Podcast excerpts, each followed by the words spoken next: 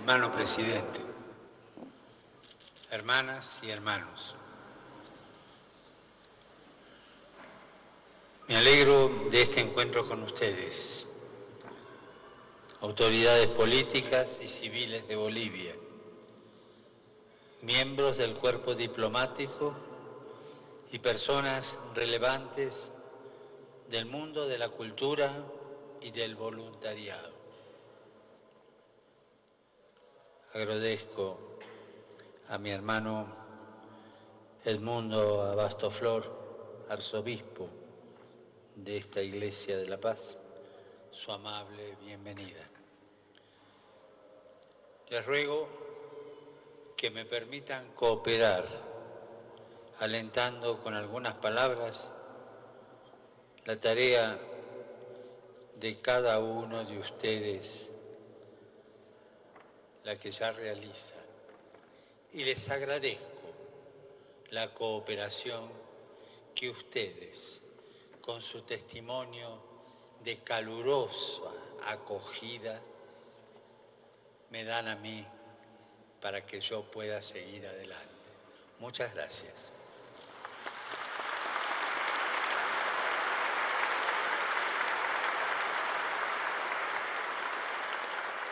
Cada uno a su manera, todos los aquí presentes, compartimos la vocación de trabajar por el bien común.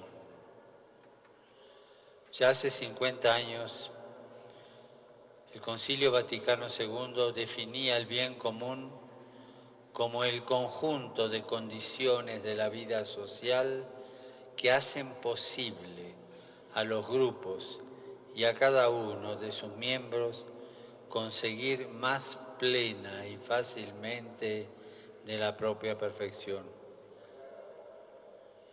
Gracias a ustedes por aspirar desde su rol y misión para que las personas y la sociedad se desarrollen, alcancen su perfección. Estoy seguro de sus búsquedas de lo bello, lo verdadero, lo bueno, en este afán por el bien común. Que este esfuerzo ayude siempre a crecer en un mayor respeto a la persona humana en cuanto tal, con derechos básicos e inalienables, ordenados a su desarrollo integral, a la paz social, es decir, la estabilidad y seguridad de un cierto orden que no se produce sin una atención particular a la justicia distributiva, que la riqueza se distribuya, dicho sencillamente. En el trayecto hacia la catedral desde el aeropuerto.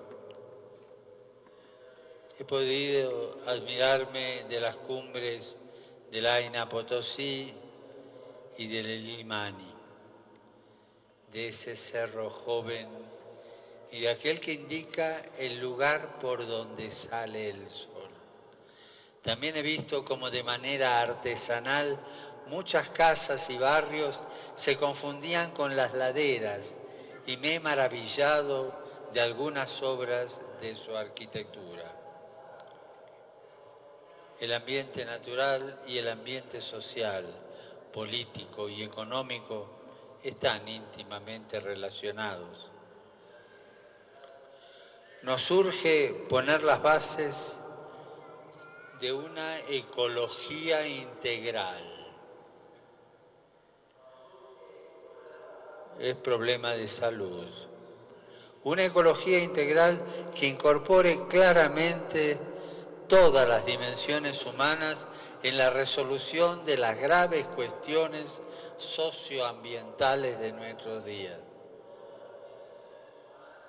Si no, los glaciares de esos mismos montes seguirán retrocediendo y la lógica de la recepción la conciencia del mundo que queremos dejar a los que nos sucedan su orientación general, su sentido, sus valores, también se derretirán como esos hielos.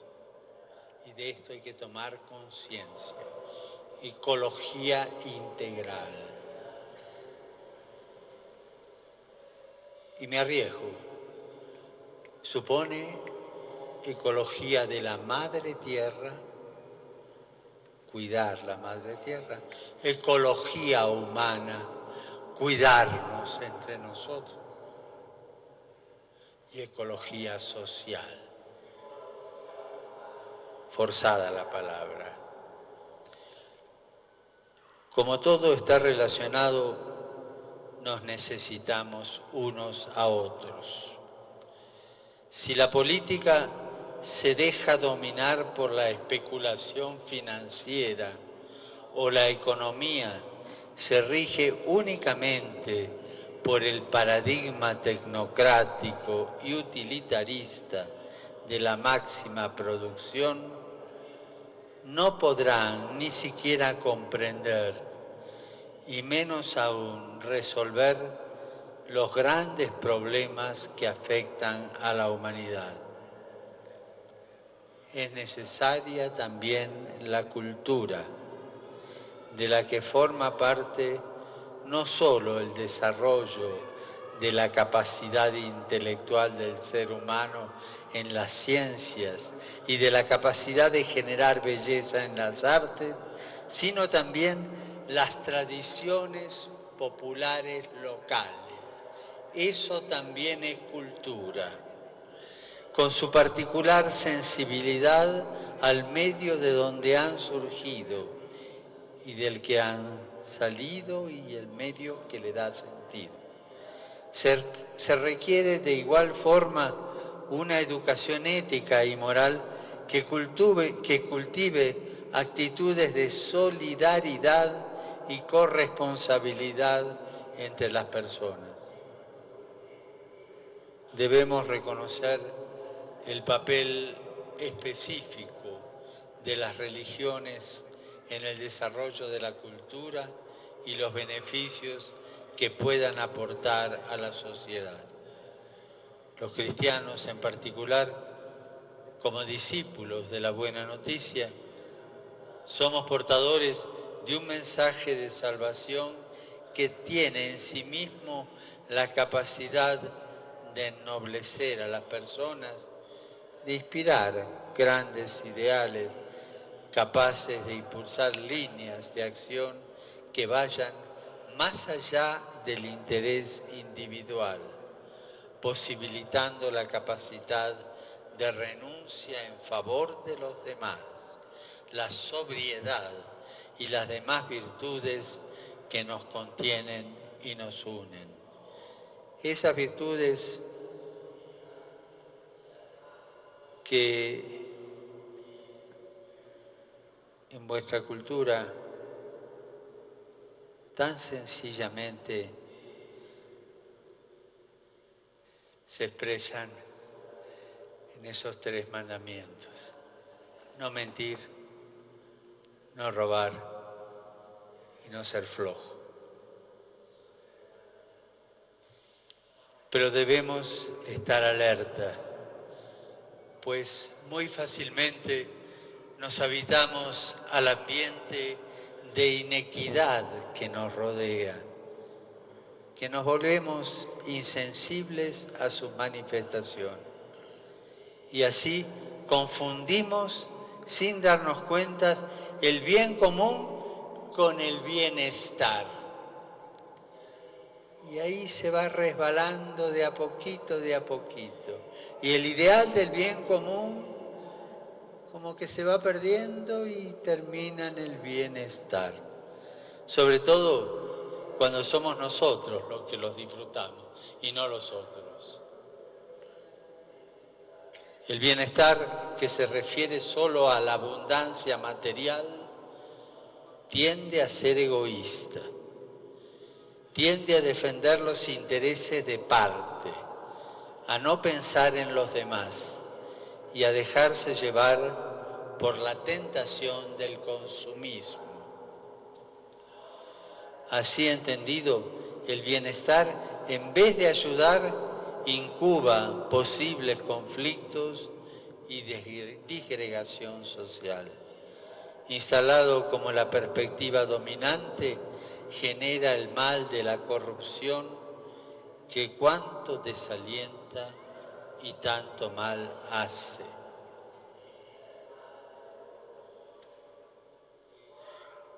El bien común, en cambio, es algo más que la suma de intereses individuales.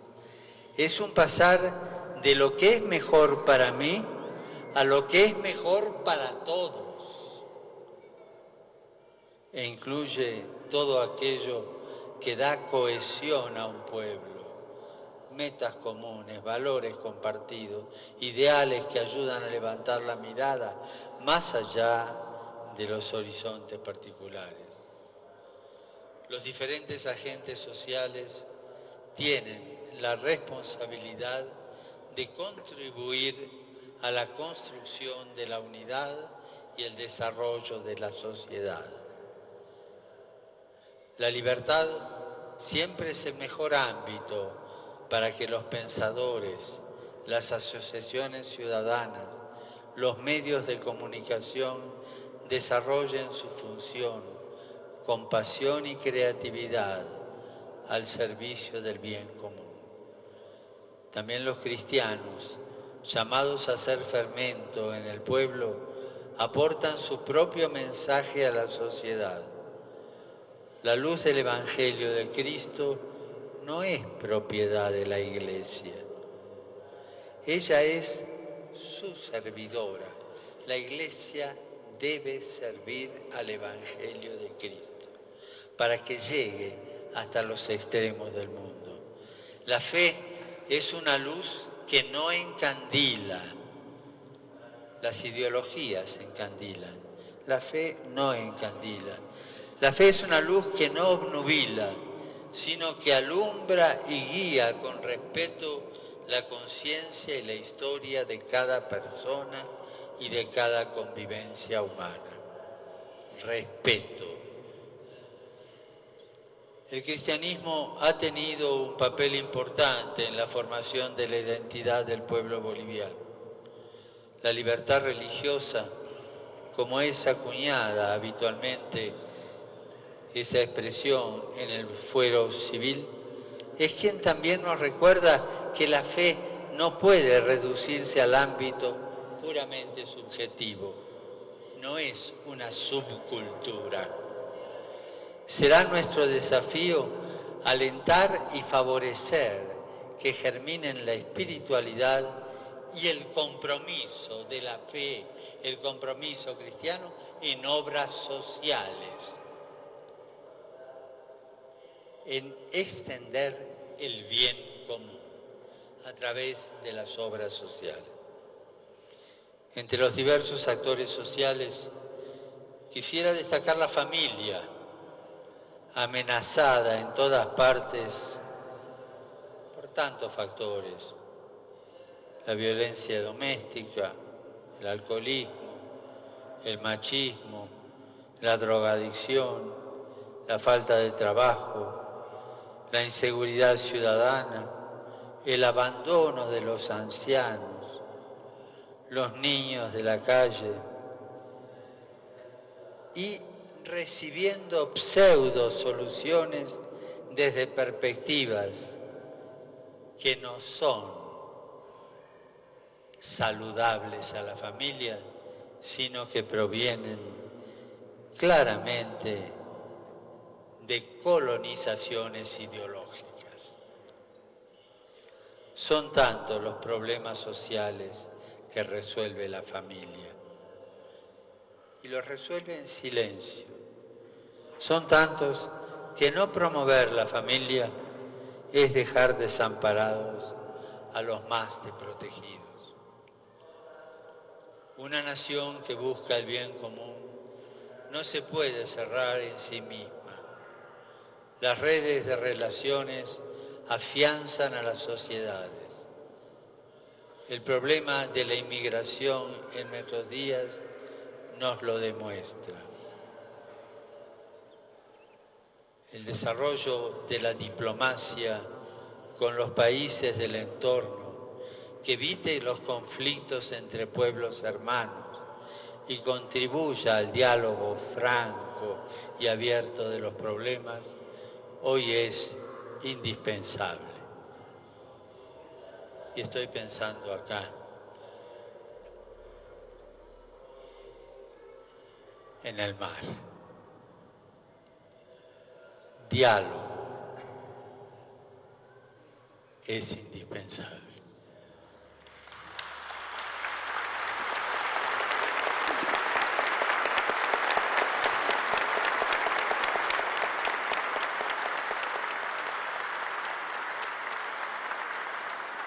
Construir puentes en vez de levantar muros construir puentes en vez de levantar muros. Todos los temas, por más espinosos que sean, tienen soluciones compartidas, tienen soluciones razonables, equitativas y duraderas.